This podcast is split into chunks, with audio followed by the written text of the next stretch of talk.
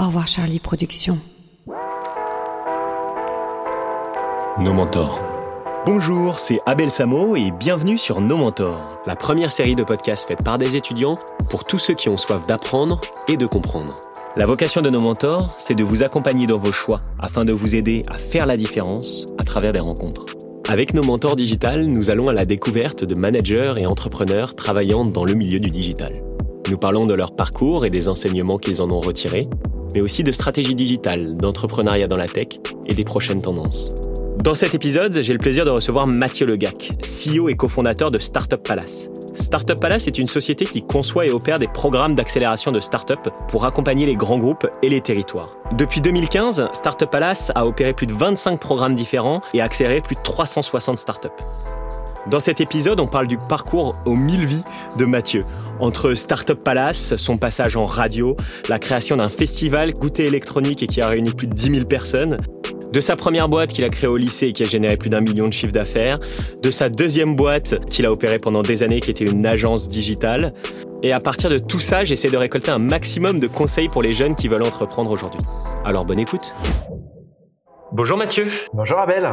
Euh, je suis super heureux de te recevoir aujourd'hui sur le podcast Nos Mentors. Si ça te va, je vais commencer par te présenter à notre, à notre auditoire et n'hésite pas à me couper si tu veux rajouter quelque chose. C'est parfait, super content d'être avec toi. Bah, super content, moi aussi. Euh, du coup, bah, pour te présenter rapidement, donc Mathieu Legac, euh, tu es le CEO et fondateur de Startup Palace. Startup Palace, c'est une entreprise qui conçoit et opère des programmes d'accélération de startups pour accompagner les grands groupes et les territoires. C'est bien ça? C'est bien ça. Euh, depuis son lancement en 2015, vous avez opéré plus de 25 programmes et accompagné euh, plus de 360 startups. Rien que ça. Euh, Tout à fait. Tu as aussi créé le Palace, qui est un lieu de plus de 3000 mètres carrés à Nantes, qui va réunir des startups, des équipes d'innovation de grands groupes, des accélérateurs, etc. Et avant cela, tu as un parcours d'entrepreneur où tu as monté une première boîte au lycée, je crois. Ouais, tout à fait. Alors j'ai plus accompagné une première boîte au lycée, mais ouais, tout à fait, ouais. Ok. Tu as après monté euh, une euh, Escale, qui était une, une agence d'innovation web. Euh, mais tu as aussi été animateur radio. Tu as créé une association qui s'appelait House de Quets, qui a organisé notamment le festival Goûter électronique, qui a réuni plus de, qui a réuni de temps en temps plus de 10 000 personnes. Moi, j'en ai, ai, pas mal entendu parler. Euh, donc c'est il y a beaucoup de choses à évoquer, je pense, sur sur tes expériences et euh, et, euh, et, donc je suis super heureux de te recevoir aujourd'hui. Euh, J'aimerais évoquer bah, en, savoir un peu plus sur ce que tu avais fait avant Startup Palace, que ce soit Escale, ton passage en radio, euh, la création de cette association. Et puis aussi, j'aimerais te comprendre un peu mieux, essayer de comprendre un peu mieux euh, votre activité avec Startup Palace et particulièrement comment est-ce qu'on peut aider les grands groupes à innover? Euh, j'ai l'impression que c'est un, peu une question qui est au cœur. C'est peut-être la one billion dollar question pour pour pour certains. Donc euh, donc je trouve ça assez assez passionnant euh, bah, d'avoir parce que j'ai reçu des personnes qui travaillaient dans des grands groupes, des personnes qui travaillaient dans des startups, mais rarement des personnes qui travaillaient avec les deux, qui étaient un peu le lien entre les deux. Donc ça, je trouve ça génial de pouvoir parler de ça aujourd'hui, si ça te va. Bah, c'est absolument parfait comme programme. Ça va être chargé même. Ouais, assez chargé et puis surtout et puis finalement j'aimerais essayer de grappiller quelques petits conseils pour les personnes qui voudraient entreprendre ou bien euh, travailler dans des grands groupes et innover dans des grands groupes. Donc voilà, il y a un programme assez chargé. Euh, mais avant de rentrer dans tout ça, euh, si tu pouvais résumer euh, toutes tes expériences, toutes ces expériences, est-ce que tu en as retiré en deux trois mots clés Ce serait quoi? Euh, Le premier mot, c'est ce serait vraiment entrepreneur. Euh, parce que tout tourne autour de, de cette question et euh, moi je crois beaucoup euh, à l'entreprise euh, comme apporteur de, de, de solutions au sens extrêmement large du terme, même notamment en ce moment c'est très d'actualité sur les questions de transformation écologique. Donc je suis vraiment dans cette dans cette logique là d'entrepreneur et puis bah, je l'ai toujours été dès le lycée finalement j'étais déjà étudiant entrepreneur et euh, donc ça résume euh, pour l'instant vraiment mon euh, mon état et ma vision sur sur les choses. Le, le deuxième mot, c'est ce serait la, la résilience. je pense qu'on l'est forcément quand on est entrepreneur, mais peut-être que particulièrement il y a un certain nombre de choses qui ont marqué euh, ma vie dans cette dans cette logique là. Euh, une anecdote peut-être pour commencer, qui peut aussi pas mal inspirer les, les auditeurs sur le public cible. Moi, j'ai deux fois le bac. j'ai deux fois le bac. Pourquoi? Parce qu'en fait, j'avais pas le, le, le, bon niveau à mon premier bac pour obtenir l'école que je voulais. Et donc euh, j'ai eu l'opportunité de, de redoubler. Et euh, donc c'est un, un, des premiers parcours, enfin un des premiers moments où en fait euh, j'ai incarné cette forme de résilience parce que faut se motiver pour euh, pour redoubler sa terminale alors qu'on a le, le, diplôme le diplôme en poche. Et et puis après bah dans toute ma vie finalement d'entrepreneur il y a eu pas mal de, de des, des, beaux moments, des succès, mais aussi pas mal de galères. Donc je pense que cette forme de résilience a pas mal euh, marqué euh, euh, mon début, en tout cas, de, de vie. Et puis le dernier mot, ce serait, je pense, passion, parce que euh, effectivement, tu l'as dit dans l'intro, dans la présentation, et, et, et, merci pour cette introduction. Je pense que il y a pas mal de choses qui me passionnent dans la vie, et, euh, et, et, quand il y a un sujet en particulier, euh, je vais assez au bout des choses euh, pour vraiment les, les fouiller. Et euh, donc, euh, je pense qu'on peut dire que je suis assez passionné dans ce que je fais. Ok, ouais, bah, on, en tout cas, on voit avec les, toutes les expériences diverses et variées que tu as fait, on a l'impression que bah, tu, tu, tu, vas sur des sujets et tu, et tu donnes à fond. Donc ça, ça, ça c'est assez, assez, génial. Et puis ce que tu me disais sur sur euh, le, fait de passer deux fois le bac, ouais, effectivement, j'ai l'impression que c'est euh, il faut avoir du courage pour faire ça. Et, euh, et, c'était quoi l'école que tu voulais du coup? Est-ce que tu l'as eu? Est-ce que c'était c'était l'école d'ingénieur que tu as fait au final? Ouais, tout à fait. C'était l'ICAM, les arts et métiers à Nantes. Et, et oui, oui, en fait, c'est c'est vraiment l'école que je voulais. au départ, c'est pas tout à fait ce que je voulais faire. Euh, parce que pour l'anecdote, dès, dès 4 ans, j'étais passionné par les, euh, par les avions et, euh, et, je voulais devenir pilote de ligne. Et c'est quelque chose qui, qui a vraiment été en fil rouge toute, toute ma jeunesse. Et puis, au moment finalement où je devais vraiment décider pour, pour embarquer dans cette voie, c'était un peu la crise du transport aérien et toute l'école des cadets d'Air France était fermée. Enfin, c'était vraiment la galère. Donc, il y avait très très très peu d'élus. Et donc, j'ai décidé de temporiser avec euh, une école d'ingénieur. Et en fait, c'est pendant le parcours d'ingénieur où vraiment l'entrepreneur a pris le pas et, euh, et, donc du coup, en sortant d'études, j'ai décidé de, monter ma première boîte. Ouais, ça, bien sûr, je voudrais, en parler. Je trouve ça assez, euh, assez, assez incroyable. Et puis surtout que euh, on a, on a souvent ce débat sur le sur le podcast. Euh, J'avais fait organiser Clubhouse là-dessus, etc. Sur entreprendre après ses études ou bien accumuler de l'expérience. donc il y a vraiment des, deux visions assez différentes. Et ça, ouais, effectivement, j'aimerais, j'aimerais pouvoir en parler avec toi et avoir ton avis là-dessus, mais peut-être un tout petit peu avant parce que je trouve que c'est peut-être intéressant de voir ce que tu as fait au lycée où tu, tu disais que bah, tu avais, avais entrepris ou tu avais accompagné une, une start-up au lycée. Je crois que c'était une, une boîte d'e-commerce qui vendait du parquet, si je, si si je suis bien informé. Euh, ouais, comment ça super bien informé, c'est exactement ça. ok, ah, euh, tu peux nous expliquer comment Pourquoi? Mmh. euh, C'est improbable. Un jour, mon père débarque. il a un collègue de travail euh, qui veut monter un, un site e-commerce. Il faut se remettre en, en, en condition. C'était en 2004 à peu près, 2004-2005. Donc c'était une autre époque, une époque où euh, tout ce qui est euh, CMS, plateforme qui permet de, avec un Shopify en trois clics de monter sa, sa plateforme e-commerce, ça n'existait pas. Et, euh, et en plus, on parlait de panier moyen à 10 000 euros. Et donc c'était une époque où mettre sa, sa, carte de crédit pour 10 000 euros, c'était extrêmement compliqué. Et en fait, euh, ils voulaient lancer ce projet-là et euh, eux, ils avaient vraiment euh, l'approche matière première et ils voulaient se lancer euh, sur sur le web. Et moi, je les ai accompagnés dans cette dans cette aventure-là, ces deux fondateurs. Je me suis occupé de tout, mais vraiment de tout, toute la partie technique, la partie web. et même j'étais un truc dont j'étais assez content, c'est que j'avais monté toute une une cartographie de, de départements français dans une techno qui était hyper émergente au, tout départ, qui était le SVG. Maintenant, c'est beaucoup plus euh, connu.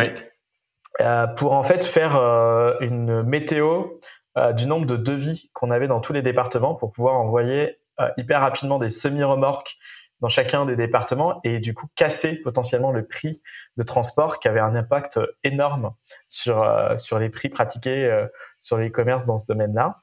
Et, euh, et ça a donné vraiment bah, pas mal euh, un game changer sur, sur cette aventure. Mais euh, euh, excuse-moi de couper là-dessus, mais comment est-ce que, alors que tu es au lycée, déjà, comment est-ce que tu te formes? Comment est-ce que tu as toutes ces compétences techniques pour, pour bah, créer, créer ces sites et, et, et, les accompagner? Parce que là, c'était pas seulement du code, j'ai l'impression qu'il y avait vraiment un accompagnement, une idéation, etc. Donc, c'est pas que pas que des compétences techniques. Et comment est-ce que, alors première question, c'est comment est-ce que tu arrives à te former là-dessus? Euh, et, euh, et, euh, et, du coup, comment est-ce qu'ils te repèrent? Comment est-ce qu'ils voient que tu vas être la, bonne personne et ils vont pas aller chercher une agence ou, ou autre? Comment ça se fait tout ça? Comment, comment je me forme? Ben Vraiment en autodidacte complètement. À un moment donné, j'avais demandé à mon père si je pouvais avoir des, des cours et puis, euh, il était venu me dire, euh, oui, alors, euh, sauf que mon garçon, ça coûte très très cher, donc tu vas peut-être essayer de te former tout seul. Et je l'ai pris au mot pour me, vraiment me former tout seul. Donc là, vraiment, je l'ai fait en, en, autodidacte. Il faut se remettre dans l'époque. Hein, c'était c'était aussi les balbutiements du web. donc il y avait Open Classroom beaucoup plus simple.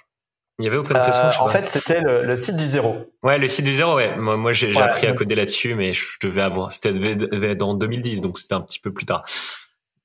Ouais, c'était vraiment euh, bah, les tout débuts de cette euh, de cette époque-là. Euh, moi, j'ai appris à coder. C'était encore sur un, un modem 56K. Euh, donc, j'envoyais mes fichiers en FTP, tout ça, tout ça, quoi. Euh, donc 100% autodidacte. Et puis le côté un peu projet, je pense que j'avais ce côté un peu euh, ingénieux euh, en tête et, euh, et, le côté un peu business aussi. C'est un mélange de tout. Je peux pas dire que j'étais excellent dans tout. Il y avait beaucoup de bricolage, mais euh, ça fonctionnait. Et ça fonctionnait plutôt bien. Et c'est une, une boîte que j'ai accompagnée de zéro à un million d'euros de chiffre d'affaires à peu près. Ah oui, effectivement. Ouais. Donc, euh, alors que tu étais au lycée. Euh, alors que j'étais au lycée et euh, un petit peu en prépa aussi, ouais. Ok, ah oui, donc prépa plus plus entrepreneur, d'accord. Donc donc j'imagine que tes journées étaient assez chargées à, à, ce moment-là. Ouais. Et, et, et, du coup, bah, tu peux nous parler un petit peu justement. Donc, je crois que tu as fait donc, donc tu nous parlais de, de tes études que tu as fait en école d'ingénieur.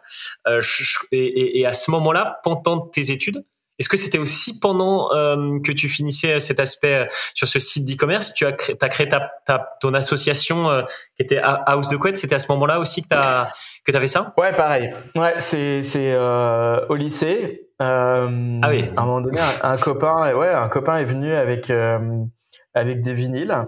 j'ai tout de suite trouvé ça intéressant. J'ai acheté mes premières mes premières platines et et on a commencé à mixer dans des bars, tout simplement. Et ça nous amusait. Et euh, on avait euh, cette envie de faire découvrir euh, bah, un autre style de musique aux Nantais. Et comment vous faites au début quand vous êtes deux jeunes vous, vous allez voir les bars, vous dites on veut mixer chez vous et. Et c'est exactement comme ça que ça se passe. Ok, ouais, donc pas. C'est improbable, voilà, ça. Et puis tout départ, on imprimait nos flyers sur sur les imprimantes avant de se, se professionnaliser avec des imprimeurs.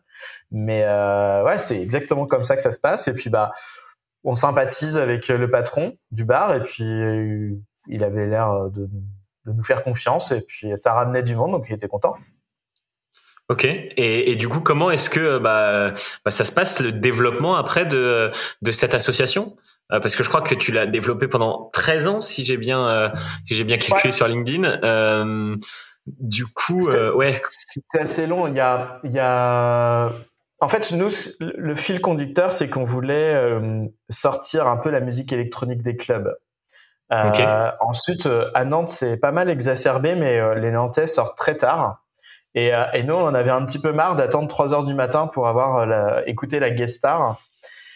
Et euh, on voulait trouver d'autres modes de fonctionnement euh, par rapport à cette euh, à cette musique, euh, la, la, proposer de manière décalée. Dans les trucs dont je dont on s'est le plus marré, dont on est le plus fier, c'est on a pu mixer au milieu des musées des beaux arts à Nantes en plein après-midi, et ça c'était vraiment génial. Ou alors il y a un château qui s'appelle la Garenne-le-Maux euh, c'est un peu un, parc euh, à quelques dizaines de kilomètres de, de, Nantes, avec un style un peu romain. C'est assez atypique. Et on a mixé euh, là comme ça devant une colline, dans ce dans ce parc devant le château. C'était assez ah, improbable. En fait, le euh, cercle vous ont un peu piqué leurs idées. Je sais pas si tu connais le cercle. Vous ont ah un bah, peu piqué votre je, je Suis, je suis un grand fan. Je suis un grand fan. Euh, je sais pas s'ils ont piqué l'idée. Moi, ce que je trouve absolument génial, c'est chez ces gars-là, et on pourra revenir euh, sur cette question. Hein, l'idée n'est pas grand-chose, l'exécution et tout. Et typiquement, le cercle, qu'est-ce qu'ils exécutent super bien. Donc, euh, un grand bravo à eux. Pour revenir sur le côté euh, bah, festival, il y a eu un, un moment assez bouleversant euh, c'est quand je suis allé à, Montréal, j'ai passé deux mois là-bas. Euh, je travaillais pour la France, mais j'ai passé deux mois là-bas. C'était une étape un peu obligatoire du, parcours euh, d'ingénieur. Ils voulaient nous envoyer à l'étranger.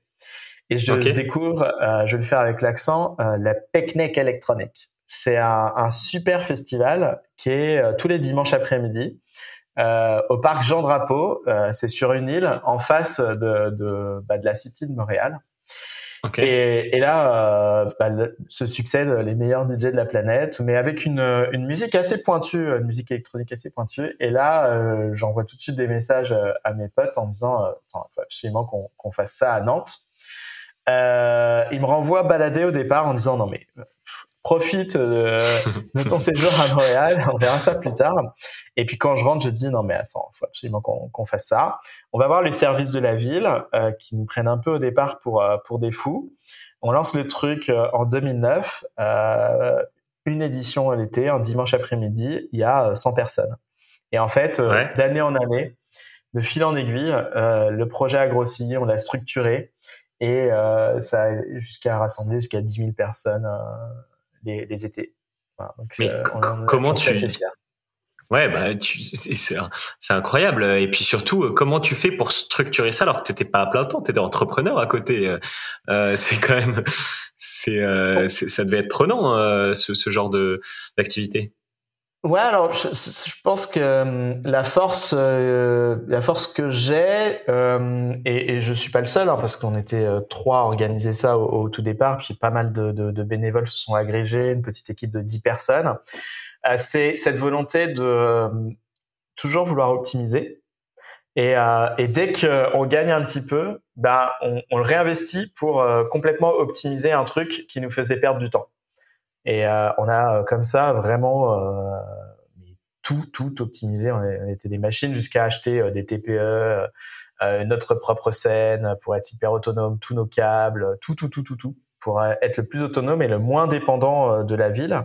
Euh, parce que un des points d'honneur, c'est que tout ça, on l'a fait sans subvention. Ça, c'est un point super important. Et puis, on a eu, on a pris aussi des paris euh, d'anticiper très vite euh, les plans Vigipirate, tout ce genre de choses, euh, pour euh, améliorer considérablement la qualité finalement pour les spectateurs. Ok, et j'imagine que euh, tout ça, euh, faire ça en parallèle de, de, de, de ton activité euh, d'entrepreneur, parce qu'on pourrait on pourrait parler beaucoup plus longtemps là-dessus, mais il y a, y, a, y a, plein d'autres sujets à, à, évoquer, mais, mais mais faire tout ça en même temps de ton activité d'entrepreneur, j'imagine que ça t'a ça t'a apporté des choses, ça, ça a dû t'apporter le fait de rencontrer d'autres personnes, de voir d'autres milieux, peut-être aussi bah, de d'être plus proche de la ville de Nantes, ce qui t'a peut-être après permis de plus facilement monter un lieu comme le Palace. Je sais pas si euh, tout ça Est-ce que est-ce que est-ce que ça t'a apporté euh, quelque chose? Et peut-être euh, est-ce que parce que c'était un petit peu un, side project, j'ai l'impression qui est devenu gros. Euh, Est-ce que tu pourrais peut-être euh, bah, parler un petit peu des bienfaits de ce, ces, types de projets euh, aux personnes qui, qui nous écoutent? Parce qu'il n'y a pas forcément, on n'est pas forcément obligé de créer juste une boîte. On peut aussi créer des projets et plein de projets et qui se, qui, qui après nous apportent beaucoup, que ce soit personnellement, mais aussi qui peuvent apporter aux autres. Oui, puis je dirais même qu'on n'est pas obligé de les créer. On peut euh, s'investir dans des super projets pour pour contribuer. Euh, en l'occurrence, là c'est le cas. S'il n'y avait pas une super équipe pour contribuer bénévolement à, ce projet-là pour euh, pour le développer, euh, il n'en serait pas là aujourd'hui. Donc, euh, donc il faut pas hésiter à s'investir dans des dans des projets dès lors que finalement on sent que il y a un petit noyau dur euh, et, et, des gens qui ont finalement envie euh, envie d'avancer. Euh, oui, c'est un side project, euh, mais euh, je l'ai dit au tout départ, hein, le, le mot clé, un des mots clés importants, c'est le côté passion, cette vraiment folle envie. Bah, de découvrir des sujets et puis de partager certaines passions. Là, en l'occurrence, c'était faire vraiment sortir la musique électronique des clubs, la rendre plus populaire, la, la, moi, un des succès sur ce festival, c'est de voir aussi bien des gens, des jeunes, pardon, de 25 ans danser à fond devant les enceintes, et puis bah, des familles en arrière-plan arriver avec des poussettes, des casques anti-bruit pour boire une bonne bière et, et, écouter de la très bonne musique. ça, ça me fait énormément plaisir. Ouais. Après, ce qui est hyper important, euh, peut-être aussi à, préciser, c'est que tout ça, je l'ai pas fait euh, du tout par calcul. J'ai pas euh, calculé que ça me permettrait de faire ci ou de faire ça. Donc non, je l'ai fait uniquement par par passion, par envie. En revanche, oui, qu'est-ce que en donnant, on reçoit énormément. C'est c'est Techstar qui a, qui a vraiment popularisé le give first. Mais si un des tips que je pouvais donner, c'est d'être là-dedans, moi ça le euh, je suis encore jeune, mais euh, tout mon parcours sur le côté give first, euh, le retour que vous avez, il est juste, il est juste incroyable. Ok, ok, super. Ouais, moi je, je, j'en suis, j'en convaincu aussi, et j'essaye de, de, faire mon maximum aussi, d'être en partie avec ce podcast. J'espère que ça, c'est un petite pierre que je peux apporter à, un édifice, un édifice, mais, mais ouais, j'en suis convaincu. Euh, et, du coup, bah, on, on, a parlé du coup de, bah, de ta première expérience entrepreneuriale, on a parlé euh, de, de, de, de, cette association, mais on n'a pas parlé du coup bah, de ta euh, deuxième expérience entrepreneuriale qui était plutôt, c'était la Escale, c'était la première euh, startup que tu crées euh, à proprement parler ou bien bah alors, euh, c'était pas vraiment une startup, c'était une agence, non, c'est ça? Non, exactement. C'est que la, la, la première expérience, euh, finalement, c'est plutôt un statut d'étudiant entre, euh, entrepreneur, ou d'ailleurs ce statut n'existait pas, le statut auto-entrepreneur n'existait pas euh, encore à l'époque. Je l'ai, je l'ai pu prendre, mais vraiment, j'étais dans les early adopters chez early adopters. Que le jour où il est sorti, euh, j'ai pris, euh, je me suis inscrit au statut entrepreneur pour régulariser ma situation. Donc, je trouvais que c'était un super, super statut. Et effectivement, en sortant d'école, j'avais j'avais fait une super mission de stage ingénieur, sauf que le job que l'entreprise me proposait était pas si intéressant euh, beaucoup moins que la mission euh, de stage. Et, euh, et, donc là, je me dis bon bah, je vais je vais lancer ma boîte et ça va être effectivement une, une agence. Je décide de m'associer à quelqu'un qui est beaucoup plus âgé que moi, mais avec qui j'avais travaillé sur le site de e-commerce. Et, et puis on se lance comme ça dans l'aventure, mais dans une, une, activité pas du tout startup, pas du tout scalable euh, assez traditionnel finalement. Tu peux expliquer ce que c'est une agence en fait euh, et pourquoi c'est pas scalable et c'est quoi la différence peut-être avec une startup euh, qui est plus scalable? Euh, bah c'est assez simple. Euh, on va peut-être prendre le côté scalable pour l'expliquer bien. J'aime bien euh, être assez puriste sur ce côté un peu startup et, et scalabilité. et, et je, ce que je la façon dont je l'explique, je dis bah il faut que vos revenus soient exponentiels par rapport à vos à vos dépenses. Et je prends toujours un exemple quand euh, euh, Google euh, finalement il génère un milliard de revenus supplémentaires sur ses Google AdWords. Il a besoin de dépenser que quelques centimes en infrastructure informatique. Donc là, on a véritablement un business model scalable. Uber, si on prend un autre exemple, ils peuvent faire un million de courses supplémentaires sans dépenser euh, quelques centimes parce que c'est bien ce principe d'ubérisation, ce sont pas leurs chauffeurs. Et donc ils arrivent à avoir des modèles euh, scalables comme ça. Les modèles traditionnels, euh, type les métiers de service ou d'agence, bah, finalement, si vous voulez faire plus de chiffre d'affaires, il faut produire plus et donc du coup, il faut plus de force humaine pour tout simplement coder designer plus de plus de sites web. Donc on est vrai, on était vraiment dans cette logique là avec une forme de double peine. Là, c'est vraiment euh, le recul qui parle. Où euh, moi, ce qui m'animait, c'était d'accompagner plutôt des entrepreneurs, plutôt du coup des startups pour monter des plateformes elles qui étaient qui étaient scalables. Euh, sauf que les startups n'ont pas d'argent, donc c'est pas facile de vendre des choses aux startups.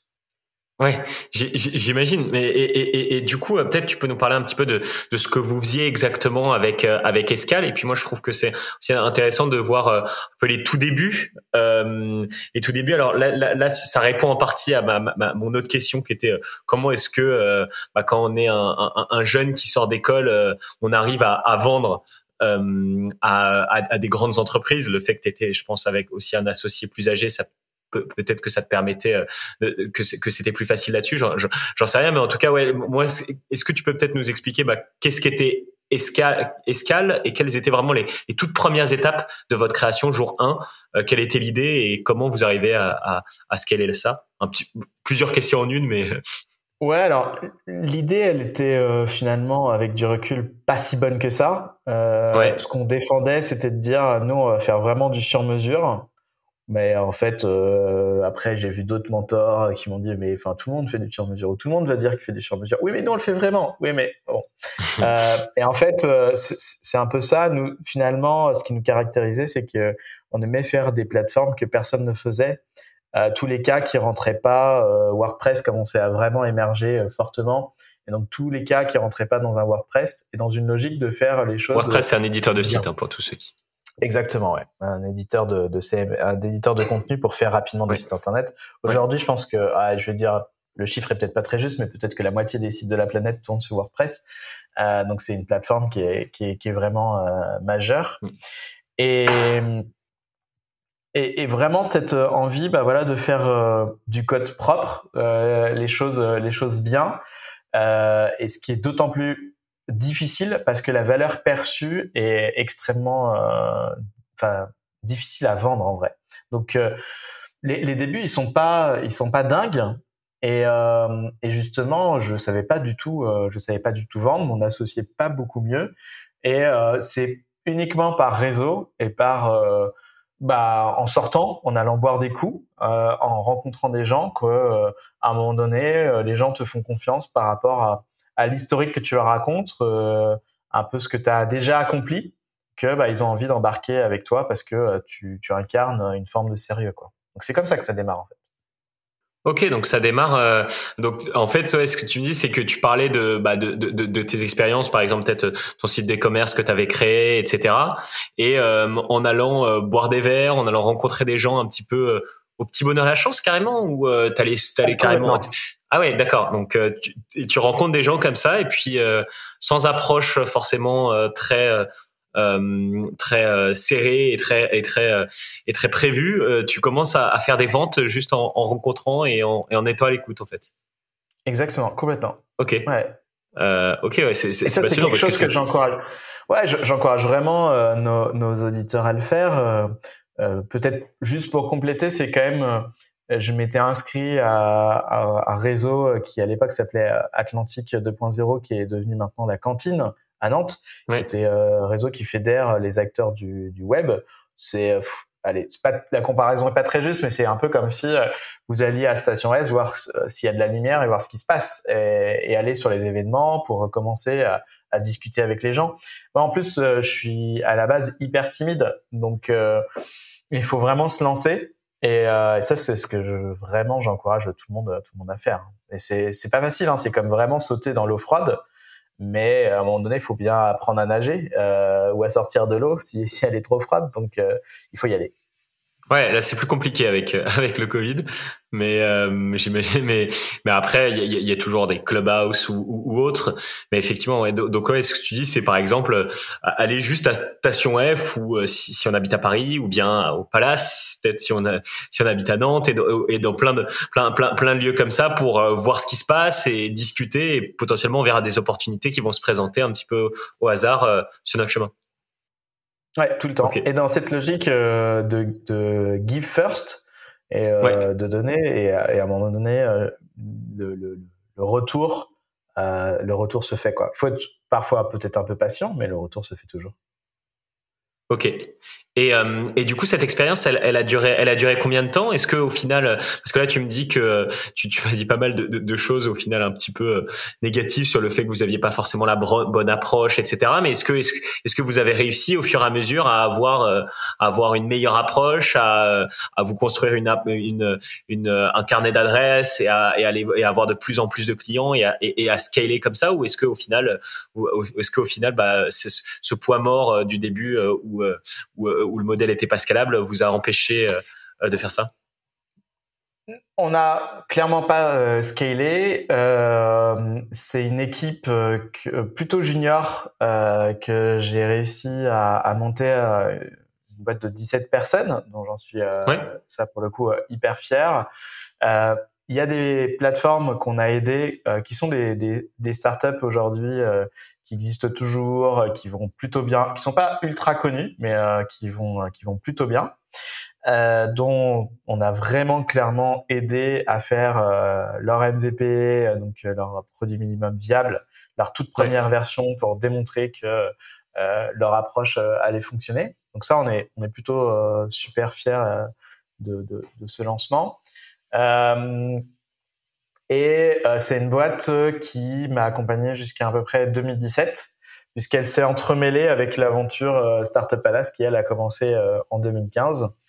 Euh, et, peut-être la, leçon euh, que moi j'en retire, c'est à un moment donné, euh, l'erreur que j'ai faite, c'est de ne pas avoir recruté euh, quelqu'un euh, qui allait amener une expérience supplémentaire. C'est-à-dire que toute l'équipe était hyper junior. C'est beaucoup de, de, personnes qui étaient en stage, euh, que derrière on embauchait. Et comme ça, ça crée une, bah, une équipe junior engagée, etc. Atmosphère, en a pas, voilà. Mais il n'y a pas la seniorité qui vient un peu bouleverser, qui vient un peu changer euh, complètement le, le game, euh, parce que, euh, bah voilà, on, on l'a dit, euh, tu l'as bien précisé dans ce podcast, euh, j'étais un étudiant qui est devenu entrepreneur sans avoir l'expérience d'avoir fait un passage euh, de salarié dans une grande boîte. Donc euh, j'ai été aussi moi-même un petit peu bébé sur tous ces, toutes ces questions. Et c'est un peu le regret que de ne pas avoir amené de la seniorité, comme on dit, et donc un profil qui allait un peu bouleverser tout pour nous apprendre les clés de la rentabilité ou ce genre de choses, ou la manière dont, dans une très grosse agence, les choses se faisaient pour, voilà, pour amener des choses un petit peu différentes. Ouais, je vois que c'est vraiment aussi dans, dans, dans, toutes les boîtes, dans toutes les startups qui commencent à grossir, qui deviennent des scale-up. C'est un des, un des gros sujets euh, de, de, de recruter des, des stars euh, qui vont leur permettre de, de, de, de, de, passer vraiment une étape et de passer de bah, alors un, un, un chiffre d'affaires et une boîte qui fonctionne bien à, un géant qui va pouvoir qui va pouvoir concurrencer les autres. Euh, le conseil qu'on donne toujours, c'est de, c'est de recruter meilleur que soi. Euh, et, et, ça, quand on fait un recrutement, euh, il faut toujours l'avoir en tête. En quoi la personne que, que j'ai en face de moi, elle est véritablement euh, meilleure que moi pour, pour ce job et qu'est-ce qu'elle va apporter. Et être dans cette forme d'humilité, c'est pas c'est pas si simple en fait. Et, et voilà, moi, c'est vraiment la leçon que j'en retire. Ok. Ok, super, merci. Bah, du coup, on va, on va passer. Bah, là, tu as commencé à évoquer euh, bah, Startup Palace euh, et le fait que vous avez créé ça en, en 2015. Euh, je crois qu'au départ, euh, si j'ai bien compris, j'ai écouté une interview en 2015, tu donnais, euh, dans lequel tu, tu disais que euh, au départ, c'était un lieu, c'était juste un lieu, c'est ça, qui, accueille, qui accueillait les startups et les sociétés innovantes. Et après, il y a eu Startup Palace et The Palace. Tu peux nous parler plutôt bah, déjà de, bah, de ce lieu que vous avez créé à Nantes. Euh, J'ai l'impression que donc vous créez ça en 2015. Euh, Est-ce qu'on peut un peu vous comparer un peu aux stations F euh, de Nantes?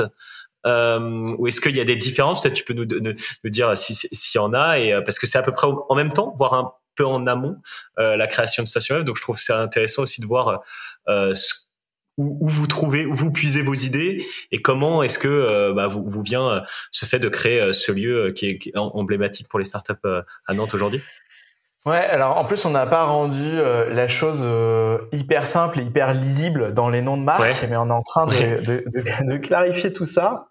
Euh, effectivement, on, on, est parti du constat euh, qu'il n'y avait pas de lieu euh, à Nantes pour, pour héberger les startups surtout dans une logique euh, où euh, on les mettait dans les meilleures conditions pour exécuter. Et, euh, et donc on s'occupait de tout. Et c'est d'ailleurs pour ça que au départ ça s'appelle Startup Palace, c'est d'offrir quelque part à une startup les conditions d'un palace pour exécuter, euh, ouais. tout en étant absolument pas euh, ostentatoire. Euh, donc c'était cette cette, cette logique là. Et on a l'opportunité de, de prendre bah, 1000 mètres carrés pour faire ça. Au départ, tout le monde nous prend pour des fous. On essaie de faire euh, un pré-booking comme une forme de, de, crowdfunding auprès de startups avec ouais. qui euh, on a envie de, de, de collaborer, euh, d'embarquer dans le, dans le projet. Et en fait, on remplit le lieu en quatre mois.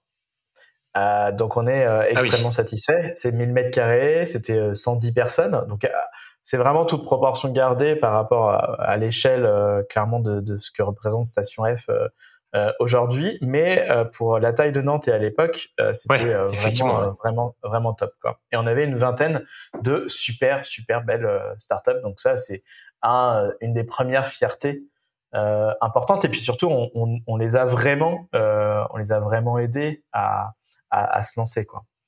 Donc c'est comme ça qu'on lance l'aventure. Et comment euh, comment euh, vous, vous, vous avez arrivé en quatre mois à à, à, à, à retenir toutes ces startups? Est-ce que vous aviez euh, euh, est-ce que vous aviez vu des pain points que vous avez vraiment essayé euh, de mettre au centre de votre lieu quand vous l'avez créé? Est-ce que vous aviez un pitch particulier pour les attirer? Et peut-être après ouais tu peux nous parler bah, de, la création du deuxième lieu parce que du coup là tu m'as parlé de 1000 mètres carrés. Je crois que maintenant The Palace c'est plus de 3000 mètres carrés.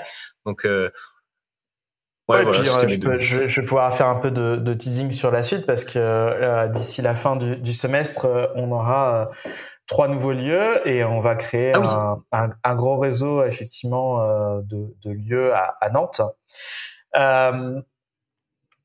effectivement, il, enfin, il y avait une, une, une véritable attente euh, des, des, startups d'avoir un lieu où euh, il est confortable de, de travailler d'une part, donc il y avait un vrai euh, premier pain par rapport à ça, et, et deux, de cultiver une forme d'entre-soi pour cultiver l'entraide entre nous. Et, et ça, c'est ça qui a dans une ambiance extrêmement joyeuse et extrêmement festive. Et c'est ça qui est un peu la, l'alchimie du fait que euh, ça a tout de suite euh, ça a tout de suite bien marché.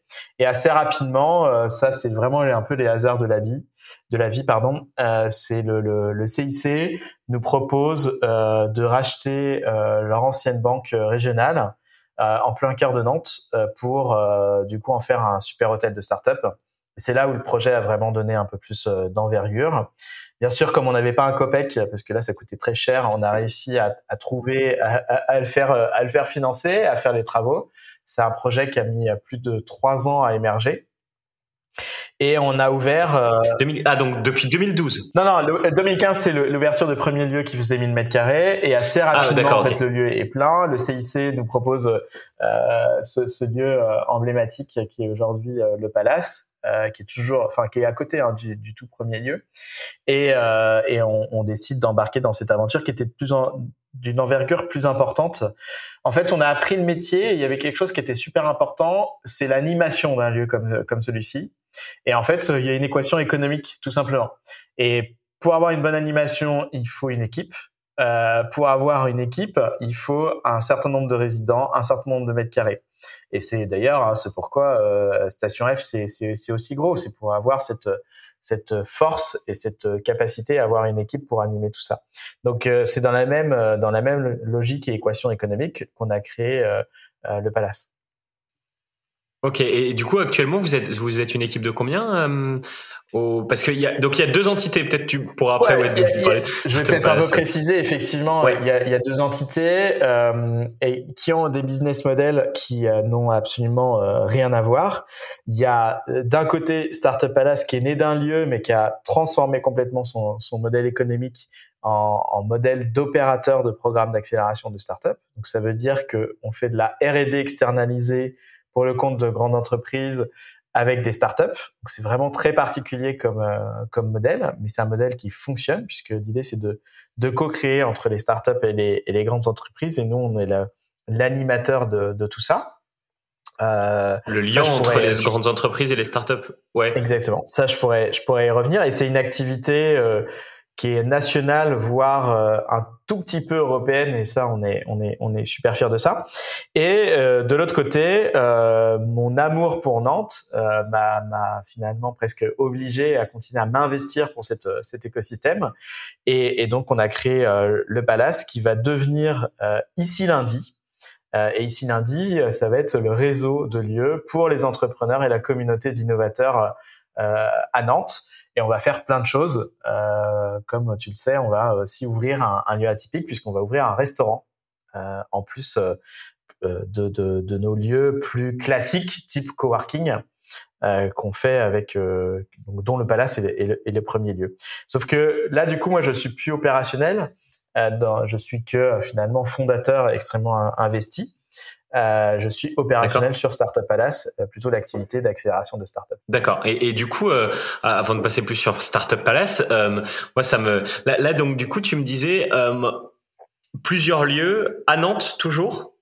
Oui, euh, il y, a, vraiment D'où vient cette passion pour Nantes? Euh, C'est, j'ai l'impression que c'est un peu un fil conducteur euh, dans ton parcours. On en parlait avec l'association que tu as créée où tu voulais plus de lieux euh, musicaux, euh, sortir à Nantes les, la, la, musique électronique euh, des, des, boîtes de nuit. Là, tu, tu veux aider les entrepreneurs, etc. Et j'ai l'impression que Nantes s'est énormément développé et est devenu un vrai pôle technologique en France.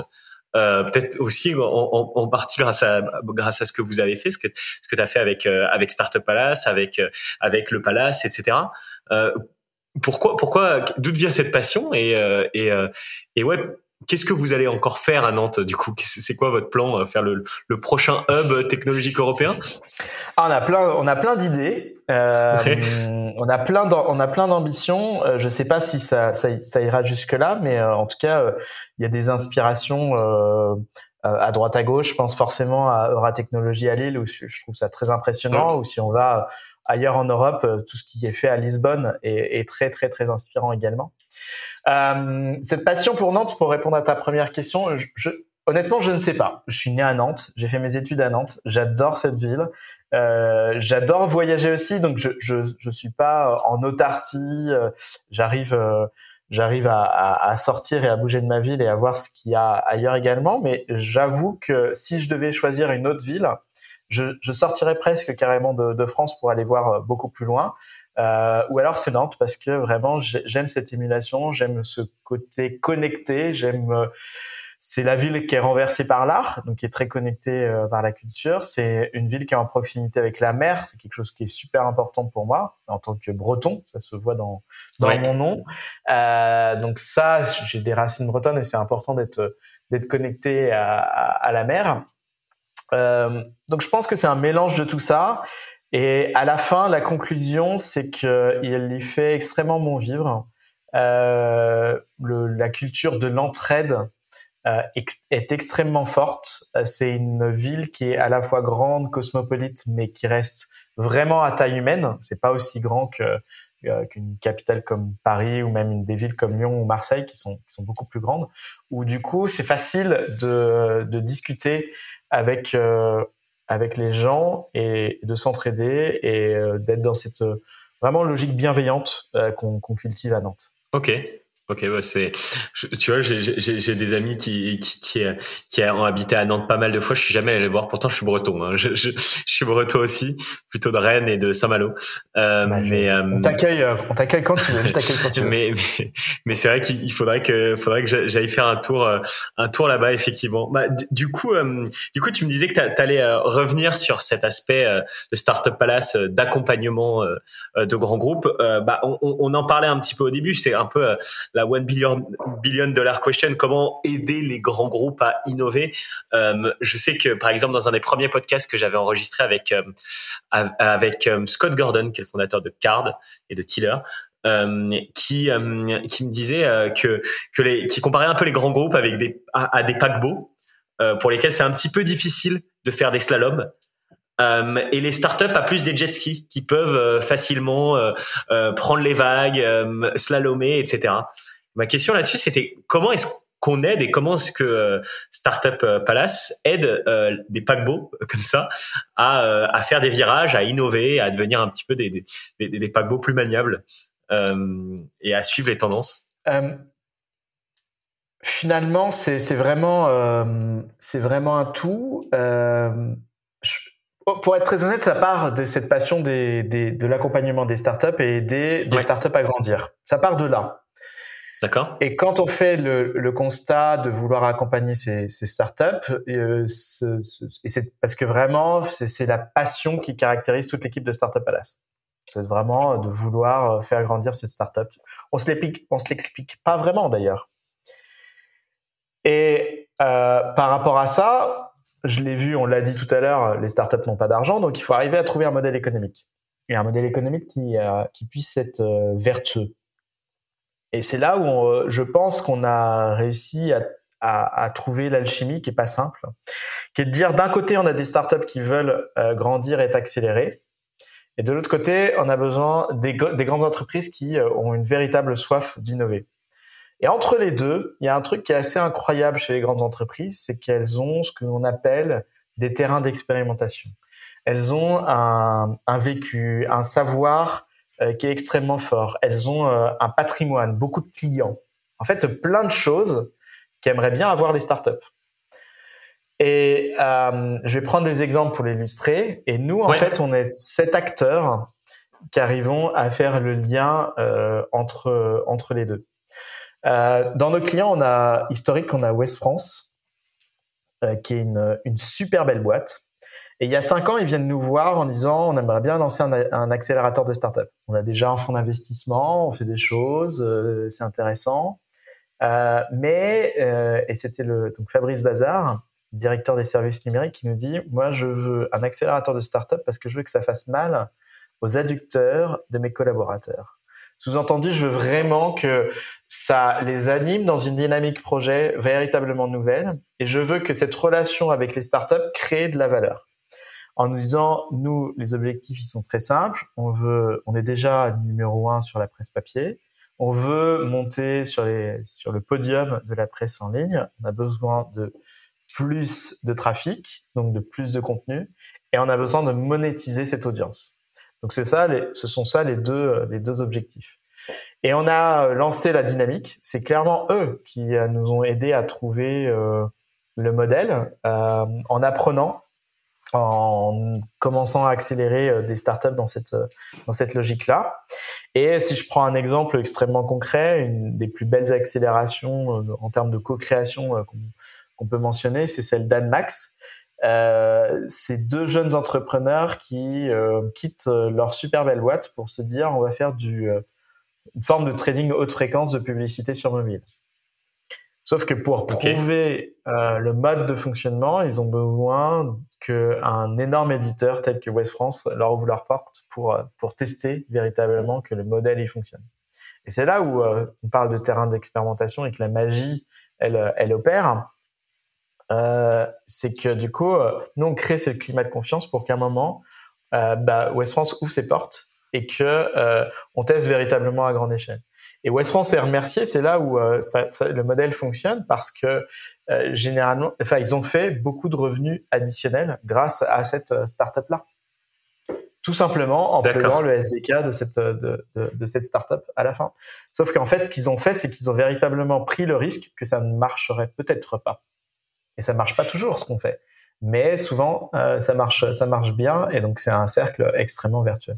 Mais euh, et, et, et, ils prennent des participations euh, dans, dans, dans, ces startups, par exemple West France et, euh, et, vos autres clients quand ils vont euh, quand ils vont les accélérer. Est-ce qu'ils vont devenir actionnaires majoritaires? Est-ce qu'ils vont avoir leur mot à dire sur le développement de la startup qui, qui va devoir se développer dans, dans un sens ou dans l'autre? Ou, ou non pas du tout. C'est pas du tout ouais non c'est pas du tout notre modèle. ok. Il peut arriver qu'ils rentrent au capital des, des startups, mais c'est très rare. Euh, non, l'idée c'est plutôt que, et c'est encore plus vertueux, hein, c'est qu'ils deviennent les premiers clients de cette startup là. Euh, ah oui, c'est vraiment la logique. Ouais, c'est vrai, c'est vraiment la logique. En fait, ce qu'ils euh, ce qu'ils achètent quelque part au travers de, de nos programmes, c'est une forme euh, d'exclusivité ou d'arriver. Enfin, c'est même pas d'exclusivité, c'est d'arriver très très tôt sur des nouvelles niches, de nouvelles opportunités d'innovation, business, pour être les premiers à pouvoir utiliser cette euh, solution et en tirer un avantage concurrentiel. Donc pas d'exclusivité, mais c'est vraiment cette logique-là. Oui, et puis j'imagine euh, que si euh, la startup aussi a un, un, succès fulgurant ou autre, euh, ils sont quand même les mieux placés pour après les financer ou rentrer au rentrer au capital s'ils le veulent. Mais c'est pas ok, donc c'est pas un passage obligé. Ok, su, super. Ok, passionnant. Et, et, et alors avant, avant de passer, avant de passer aux questions de fin et, et, aussi deux trois petits autres sujets à, à, évoquer, mais du coup, vous avez donc toi, toi, t'as pu accompagner, enfin en tout cas, vous avez accompagné 360 startups. Euh, et toi aussi, avec ton parcours d'entrepreneur, bah, tu as, as, vu beaucoup de choses. Et je crois, euh, j'avais vu une interview où tu disais que, que tu peux essayer, que tu aidais euh, les, startups à faire moins d'erreurs parce que tu en avais fait, euh, tu les avais presque toutes faites.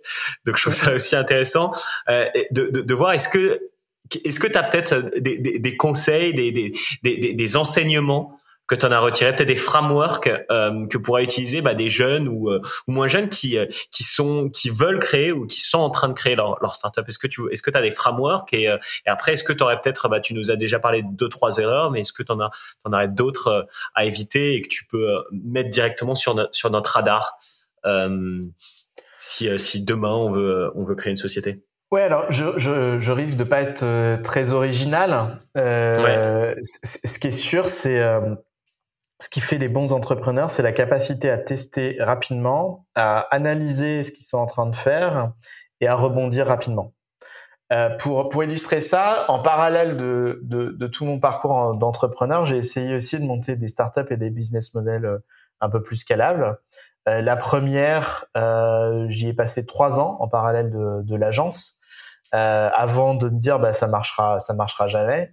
Euh, donc, euh, et, et, là, en fait, ce que mon erreur principale, c'est de ne pas avoir suffisamment testé, partagé l'idée, comprendre les, les pains des utilisateurs, etc.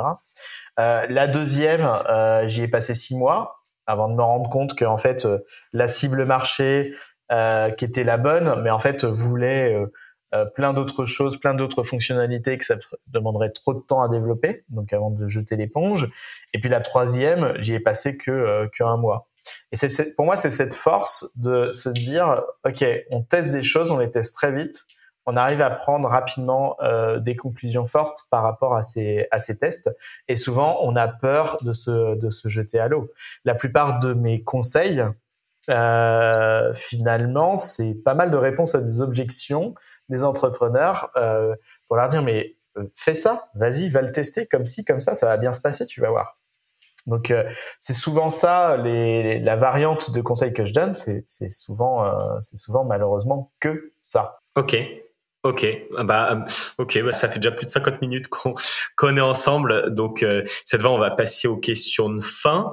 Euh, avant ça, est-ce que tu aurais, euh, aurais euh, un, un, sujet peut-être que j'ai oublié d'évoquer Est-ce que par exemple vous vous recrutez pour les pour les prochains dans les prochains lieux que vous créez Est-ce que tu as un sujet dont, dont, tu voudrais parler avant avant de passer à ces à ces petites questions rapides?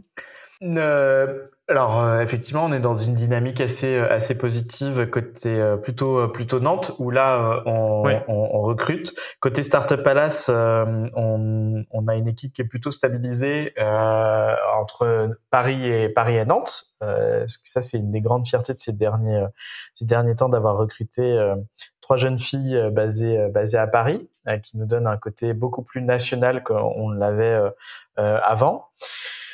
Euh, et après, peut-être euh, un tips, parce que euh, l'idée c'était de, discuter un petit peu autour de, de tout ça, dont on n'a pas forcément parlé, qui me semble essentiel dans ma vie, dans ma vie d'entrepreneur, c'est de super bien s'entourer, d'arriver à s'entourer, de faire des ces rencontres en discutant avec les gens, c'est de se donner aussi des opportunités de collaborer avec des hommes et des femmes qui sont extraordinaires et qui et qui t'aident à faire des projets incroyables. Et donc ça c'est euh, peut-être au-delà de, du test and learn, c'est euh, arriver à bien s'entourer. Euh, encore une fois, je suis absolument pas original quand je dis ça, mais c'est un des secrets de la de la réussite qui est à la fois en fait très simple à réaliser, comme l'histoire un peu du, post-it, et en même temps qui déclenche chez nous beaucoup, en tant qu'être humain, beaucoup de points de blocage qu'il faut arriver à, à, se débloquer pour faire les bonnes rencontres, pour apprendre à savoir aussi ce que nous on veut, euh, quelle relation on veut vivre avec les uns et les autres,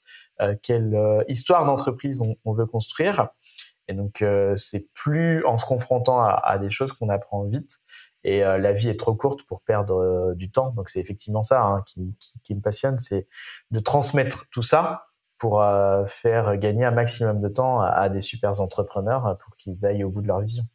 Ok, bah passionnant et, et, euh, et j'imagine qu'il y a beaucoup d'entrepreneurs qui te remercient euh, aujourd'hui euh, aujourd'hui là-dessus. Bah du coup, si ça te va, on, va passer. Moi, ce que ce qu'on fait souvent, c'est des petites questions de fin assez rapides. Le but, c'est que tu répondes le plus rapidement possible, si ça te convient. Ok, c'est parti.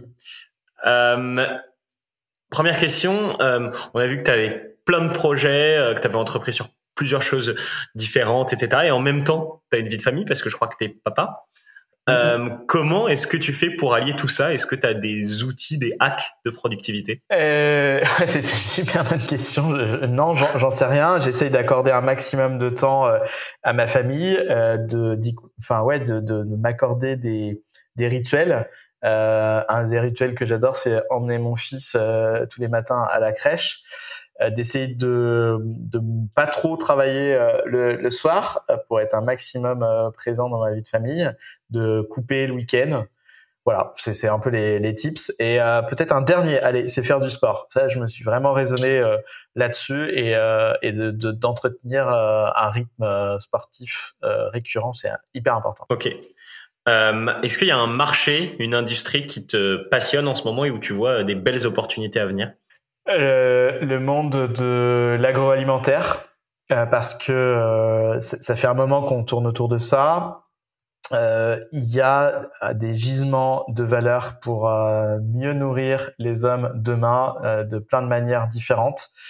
notre accélérateur FoodTech qu'on a lancé avec des industriels vendéens, notamment Sodebo, a finalement dérivé sur les emballages, mais pour qu'ils soient le plus éco-responsables possible. Euh, dans soit qui soit consigné ou soit qui soit euh, homme compostable. Et là, on voit qu'on est vraiment en train d'impacter euh, des choses importantes. Donc oui, je pense qu'il y a beaucoup de choses à faire dans le monde de, de l'industrie agroalimentaire pour le mieux manger demain. Ok. Euh, Est-ce que il y a un outil tech, une application euh, dont tu peux pas te passer? Slack. Slack, ah, ok. C'est toute ma vie Slack. On est ultra organisé euh, en, en, channel. Euh, c'est aussi une forme de to-do list. Euh, enfin, c'est vraiment c'est l'outil cœur pour nous. Ok. Est-ce qu'il y a un contenu audio, vidéo ou livre que tu conseillerais à des auditeurs qui qui pour pour se former ou juste pour ou, ou juste pour que tu as aimé et que tu as offert, euh, que tu as déjà conseillé à pas mal de personnes euh, Il y a un truc assez incroyable. Enfin, il y, a deux trucs. La première chose, c'est le livre euh, de Dale Carnegie sur comment se faire des amis, qui est vraiment un, grand, grand manuel, un livre de chevet pour être meilleur manager et meilleur leader. Ça, c'est indispensable. Ouais. Et Sinon, euh, je prends pas mal de plaisir. Là, je me suis remis sur un petit rythme à regarder des TED Talks. C'est quand même une, euh, une mine d'or qui est absolument, euh, absolument incroyable. Euh, et un en particulier que j'ai vu que récemment, mais qui est quand même un, grand classique, c'est celui d'Ernesto Stiroli, qui est absolument génial, notamment dans cette logique de test and learn. Je vous laisserai découvrir. Ok, bah, j'irai écouter ça euh, cette semaine. Génial. Euh, et je connaissais pas ce livre. Bah, du coup, je, je, vais, je vais le commander euh, sur Amazon de ce pas euh, ou autre chose. Hein. Mais bon, voilà. Euh, Est-ce que donc du coup ma dernière question, souvent que je pose à nos invités, le, podcast s'appelle Nos mentors. Est-ce que tu as eu des mentors euh, Et si oui, qu'est-ce qui t'ont apporté? Ouais, j'ai eu plein de mentors. Il y a quelqu'un que j'ai en souvenir qui est assez qui est assez génial euh, qui euh, et, pourtant qui a, qui a marqué euh, un pendant euh, un pendant de ma vie, mais que que j'ai pas recroisé depuis de, depuis des années. C'est autour d'un déjeuner, il m'avait proposé de, de, voilà de relire mon CV. Jusqu'à présent, tout le monde trouvait mon CV absolument génial, trop bien, etc. Il a lu mon CV, il m'a dit ton CV c'est de la merde, et il m'a expliqué pourquoi point par point. Et en fait, vraiment, c'était la première personne qui m'a qui m'avait euh, tenu un véritable discours authentique. Et ça, j'ai trouvé ça euh, assez assez génial d'aller euh, des gens qui sont dans la, la critique et qui sont pas que dans le ah ouais c'est trop super le, le, le, positivisme. Ça c'est la première chose. Et la deuxième personne qui est véritablement une, une mentor et d'ailleurs elle est au, au capital de, de, de ma boîte, c'est euh, Gwenola. Euh, Gwenola, elle est euh, c'est une femme qui travaille dans, dans mon école d'ingénieur, euh, dans l'école d'ingénieur que j'ai faite, et qui, euh, bah, je sais pas, qui m'a un peu pris sous mon aile, qui m'a envoyé par-ci par-là des projets. Ah tiens, tu devrais regarder ci, tu devrais parler à ça. Et puis bah quand euh, j'ai des questions, quand j'y vois vraiment plus clair, euh, je l'appelle, je lui envoie un SMS et puis elle, hop, elle me prend et elle me fait euh, réfléchir et elle me pose des petites questions très chirurgicales et, euh, et j'ai tout de suite les idées au clair. Donc, euh, si tu m'écoutes, merci euh, Gwenola pour, pour, tout ça. Génial. Ok, bah merci beaucoup. Euh, bah, il y, a plein d'autres sujets dont on aurait pu parler. Euh, on n'a pas parlé d'AssureTech, euh, on n'a pas parlé trop de votre accélérateur de FoodTech, euh, plein d'autres sujets, mais bon, ce sera peut-être pour une autre fois. En tout cas, merci beaucoup euh, pour ta présence sur le podcast. Euh, C'était passionnant. Moi, j'ai passé un super, super moment. C'est moi qui te remercie, Abel. Moi, j'ai passé également un super moment. Euh, ok, bah, bah, bah, génial, merci beaucoup de d'avoir répondu à, notre invitation, à mon invitation. Et puis euh, donc voilà, bah merci beaucoup Mathieu euh, et à très vite j'espère. À très vite, merci beaucoup Abel. Au revoir. Merci d'avoir écouté cet épisode.